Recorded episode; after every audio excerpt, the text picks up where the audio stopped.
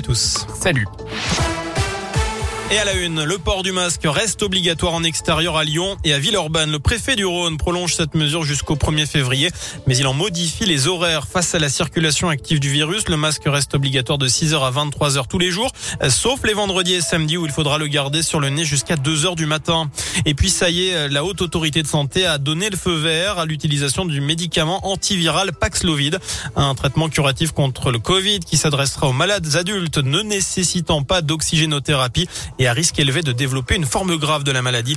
La première livraison attendue en France dans les prochains jours. De son côté, le Conseil constitutionnel a validé le projet de loi sur le passe vaccinal. Il entrera en vigueur lundi et permet notamment aux patrons de bars, cafés et restaurants de vérifier l'identité des clients lorsqu'ils présenteront leurs documents. En revanche, aucun passe sanitaire ne sera exigé pour les participants au meeting politique, contrairement à ce qu'avait réclamé l'opposition. Les organisateurs pourront euh, cependant limiter le nombre de participants, distribuer des masques ou encore aérer les salles.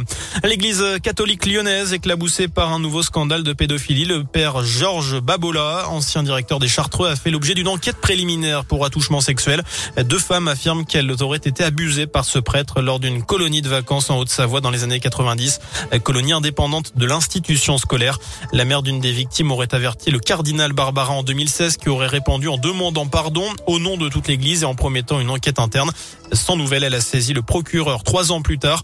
Une enquête a été ouverte mais classée sans suite en 2020 par manque d'éléments et parce que le prêtre était décédé en 2006. On termine avec un, mot de, de, sport. Évidemment, c'est l'actu du jour également à 19h02.